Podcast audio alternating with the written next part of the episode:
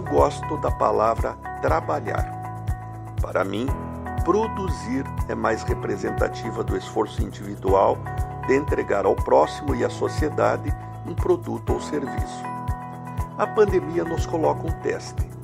Produzimos mais e melhor concentrados num único local físico ou separados, mas interconectados tecnologicamente?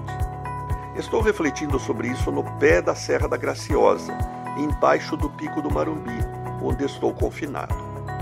Confesso que, apesar da tristeza do momento e do sentimento de interdição, sinto que produzo mais e melhor aqui, respirando ar puro, sem precisar me deslocar e enfrentar engarrafamento no trânsito, comendo melhor em casa, em contato com a natureza exuberante, não deixei de produzir nem um dia, nem de me relacionar com meus colegas via internet.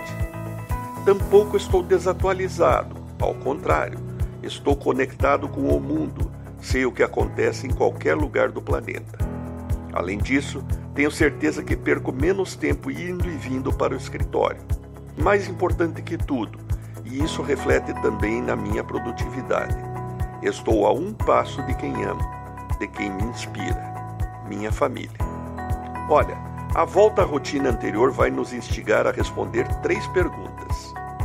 O que é mais importante, os meios ou o fim? O trabalho ou a produção? Até quando patrões vão tratar colaboradores como se fossem crianças, subservientes ou incapazes? Até quando vão gastar dinheiro com instalações, energia, segurança, limpeza e mais? Até quando sindicatos vão imaginar que contrato garante trabalho? Com vocês, a resposta. Renato Folador para a CBN.